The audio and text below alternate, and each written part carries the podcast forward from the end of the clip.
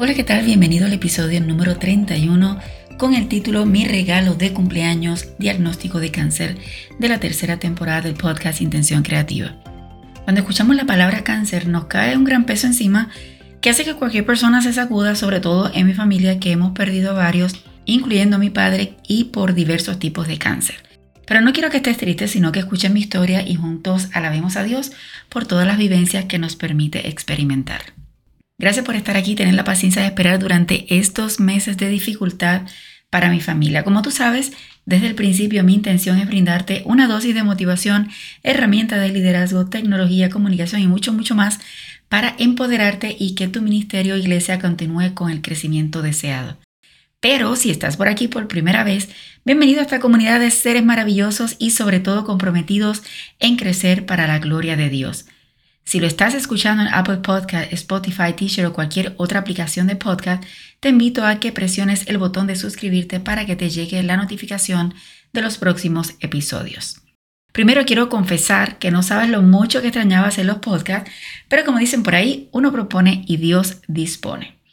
Comienzo mencionándote que llevo años diciéndole a mi esposo que yo quería celebrar mi cumpleaños 50 con una gran fiesta, que incluso hasta mencioné correr un maratón y todo, Claro, vino la situación de salud mundial y entre otras que detuvieron la vida no solamente mía, sino de todo el mundo. Sin embargo, la celebración tenía que ocurrir, así que habíamos planificado celebrarlo virtualmente con las personas más allegadas a mí. En el proceso de la planificación surgió la opción de viajar a Ohio al hogar de mi amiga Aida Brignoni y su esposo Claudio Rivas. Allí no solo era celebrar mi cumpleaños virtual, sino también disfrutar con ellos en el área. A todo esto llevaba una semana sintiendo una pequeña bolita o una pelotita extraña que sentía que iba creciendo hasta el punto de que comenzó a dolerme cada vez que tan siquiera la rozaba. Ya tú sabes, con todos los ajetreos de la vida, me imagino que estás igual, pasaron los días y no la revisaba hasta que el miércoles 7 de abril en la noche le pido a mi esposo que la mirara y su rostro me alertó. Cuando pude mirarlo con el espejo, me encontré con una protuberancia de varios colores que realmente no se veía bien para nada. Tenía color negro, blanco y color piel. Debo mencionar como me dedico por completo a mi proyecto, no tengo seguro médico, ya que como normalmente soy saludable, decidimos no incluirme en el seguro de mi esposo porque era una mensualidad de 800 dólares y eso era un número para mí exorbitante. El jueves en la mañana comienzo a buscar médico y consigo que uno me vea el viernes en la tarde. Al llegar allá el viernes, la doctora ve el área y dice, esto no se ve bien, es muy grande para el área y tiene que hacerse una biopsia. Si todavía no lo sabe, yo soy una mujer muy fuerte, que incluso aguanto muy bien el dolor. Y claro, ese día ella utilizó anestesia, sin embargo, aún así sentí el quemazón y dijo, esto parece ser cáncer, pero no quiero confirmar nada hasta que tengamos los resultados en unos días. Hace muchos años atrás tomé la decisión de no asumir y de no adelantarme sin evidencia a tomar postura en, algo, pero te imaginas, con el historial de cáncer en mi familia, lo más fácil fue preocuparme, pero tomé la decisión, la difícil, debo decir, la difícil decisión de no pasar al lado de la preocupación sin los resultados. Gracias a Dios que mi esposo había ido conmigo y cuando le dije, con su rostro me expresó su preocupación, le pedí que por favor no se preocupara todavía, que no perdiera el tiempo en eso hasta que tuviéramos resultados. Por supuesto, días más tarde me confesó que su cabeza inmediatamente comenzó a correr y no era para menos. Bueno, nuestra vida continuó como de costumbre, con todos los compromisos de trabajo y por lo menos mi mente seguía súper ocupada con todo lo que tenía que hacer.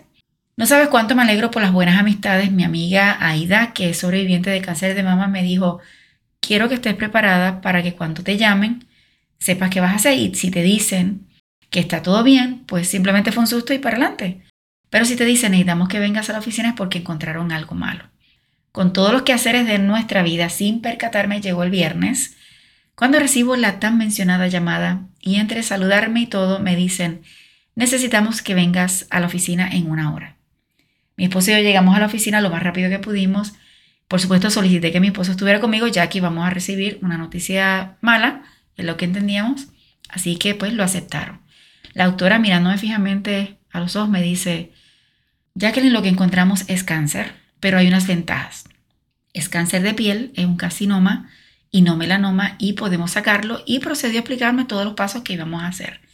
Para los que no saben, te menciono en palabras sencillas que carcinoma es que está encapsulado, que está cerradito y melanoma es que se puede regar hacia otras áreas. Así que lo que me estaba diciendo era que yo tenía un carcinoma.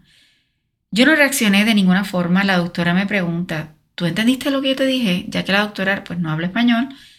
Yo con una voz quebrantada y con los ojos aguados le contesto, sí doctora, entendí todo lo que me dijo. Usted dijo esto y esto y esto y aquello y esto es lo que vamos a hacer. Entonces ella me dice, la verdad que tú eres una mujer bien fuerte, estoy impactada contigo. Y yo le contesto, la vida me ha enseñado que hay que pararse de frente a las vivencias que llegan, hay que resaltar lo positivo de esto y estamos a tiempo para enfrentarlo y llorar no resolvería nada. Sin embargo, todavía con mi voz algo quebrantada y mis ojos llenos de lágrimas, pero sin llorar. La doctora hizo el proceso de la cita al dermatólogo, que era justo el día después que regresábamos del viaje de cumpleaños. Así que pasamos unos días espectaculares junto a Edita y su esposo, convirtiendo su hogar, como ellos decían, en un hotel all inclusive para nosotros. Festejamos mis 50 y pudimos pasar un fin de semana relajado, llenándonos para el proceso que venía. Miércoles 28 de abril llegamos a la oficina de la dermatóloga y de solo ver el área de donde se hizo la biopsia y los resultados, definitivamente dijo que había que hacer cirugía. Me hicieron un examen de todo el cuerpo y cuando digo todo el cuerpo fue hasta dentro del pelo, dentro del cabello, para ver si encontraba alguna otra área, algo muy similar a lo que me habían hecho en la biopsia. En ese momento, aún mi esposo señalando unas áreas en particular cerca del lugar original, dijeron que no, que no había nada más. Muy bien, así que hasta ese momento yo estaba bien, no tenía por qué preocuparme. Lo importante era que me iban a sacar lo que estaba mal y se acababa todo. Muy bien. Llega el 4 de mayo, el día de la cirugía, y estábamos con muy buen ánimo, sabiendo que todo iba a terminar allí, hasta que la dermatóloga dijo, tengo que hacer dos biopsias más. Hay dos áreas muy cerca del original que no se ven muy bien. Mi esposo le dice, ¿qué tal si las sacamos ahora mismo todas? Ella dijo, no, no se puede en este momento, sí hay que esperar. Por supuesto, hicieron la cirugía con ocho puntos internos, 15 externos, las dos biopsias que mencionaron ese día, recomendación de reposo en cama por 10 días y ni tan siquiera podía sentarme y mucho menos esfuerzo alguno.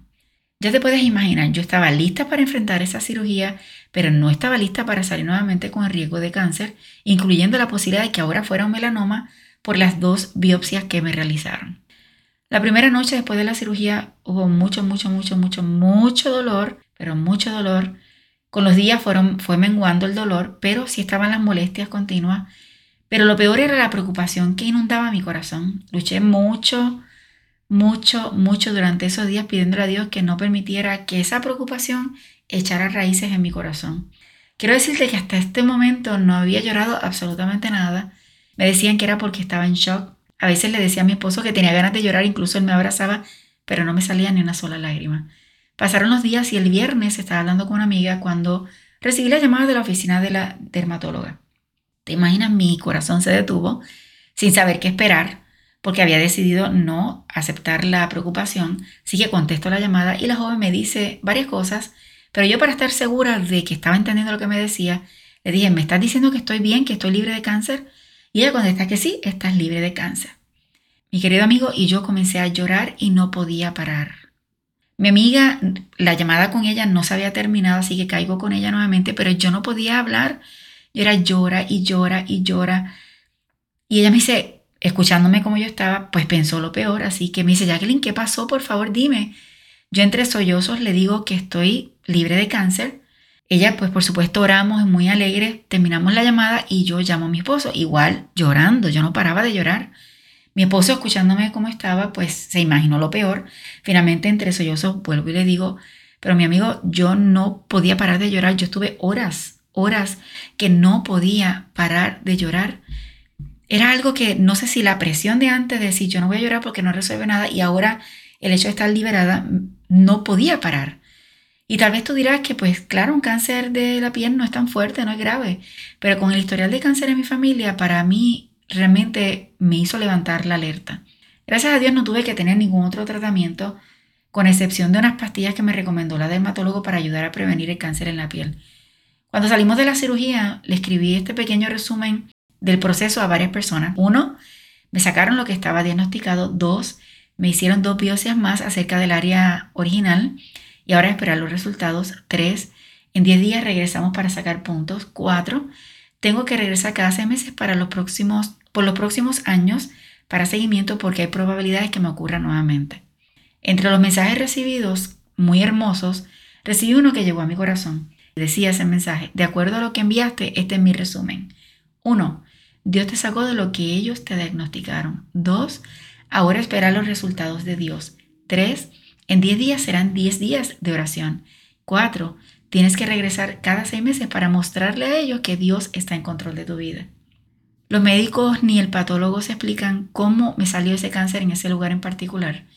No sé cuál fue realmente el propósito de Dios con esto. Sin embargo, lo que sí estoy segura es que Dios lo utilizó para llamar mi atención y que analizara las prioridades que tenía y sobre todo recalcar que tenemos que confiar más en que Dios está en control de todas las cosas.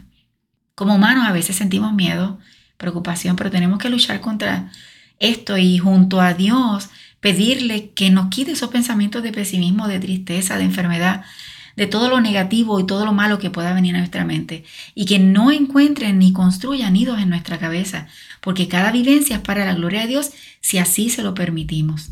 Hoy, miércoles 4 de agosto, con mucha alegría, celebro los tres meses de recuperación total determinados por la dermatóloga y estoy preparada para la revisión en noviembre.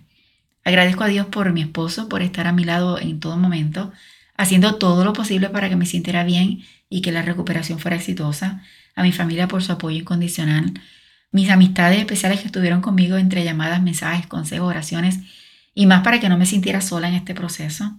Agradezco a Dios por proveer todo lo que necesitábamos para cubrir gastos y hasta la oportunidad de que tuviera a mi esposo a mi lado por completo durante esos días y agradezco a todos los que estuvieran en oración por mí y por mi familia en medio de todo esto.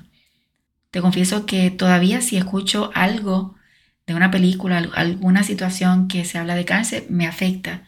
Pero Dios ha sido tan maravilloso que hay que estar claro de que Él está en control de todas las cosas. Mi propósito hoy no fue asustarte, sino contarte lo maravilloso que es Dios en medio de situaciones que no quisiéramos pasar. Confiemos en sus promesas, así como dice Salmo 34, 19, muchas son las aflicciones del justo, pero de todas ellas le librará Jehová. Hasta aquí ha llegado el tema de hoy, agradeciéndote, como dije al inicio, por la paciencia en esperar durante estos meses. Antes de finalizar, quiero mencionarte cuál es el plan para esta temporada. Número uno, que los episodios de Intención Creativa de esta temporada número 3 serán publicados todos los miércoles a las 5 y 5 de la mañana para tu deleite en el momento que desees en las plataformas de podcast. Número 2, comenzamos el programa live en Instagram. Juntos podemos bendecir. Es cada dos semanas los miércoles a las 6 pm, horario central, así que estamos comenzando hoy en la tarde, 6 de la tarde. 3. Te presento el programa Intención Creativa TV en live cada dos lunes a las 7 de la noche, horario central por Facebook y YouTube. Estamos iniciando el próximo lunes 9 de agosto. Y por último, la Academia de Profesor J. Ruiz confirmará la apertura de sus puertas la próxima semana en el programa Intención Creativa TV. Para mí es un gusto poder presentarte todo lo que estamos comenzando ahora tratando de mantener una vida balanceada entre familia, trabajo, ejercicio, alimentación y todo lo necesario para cuidarnos. No te olvides que para seguirnos en las redes sociales solo escribe arroba profesor con doble S de Samuel y me encontrarás. Por otro lado, para conocer los servicios que ofrezco, visita www.profesorjruiz.com. Te animo a dejar algún comentario amable en el lugar donde lo hayas escuchado y por supuesto que lo compartas con tus amistades, familiares y hermanos de la iglesia. Y termino con el lema de siempre, no te limites a nuevas oportunidades de aprendizaje, recuerda que juntos podemos construir un legado de bendición.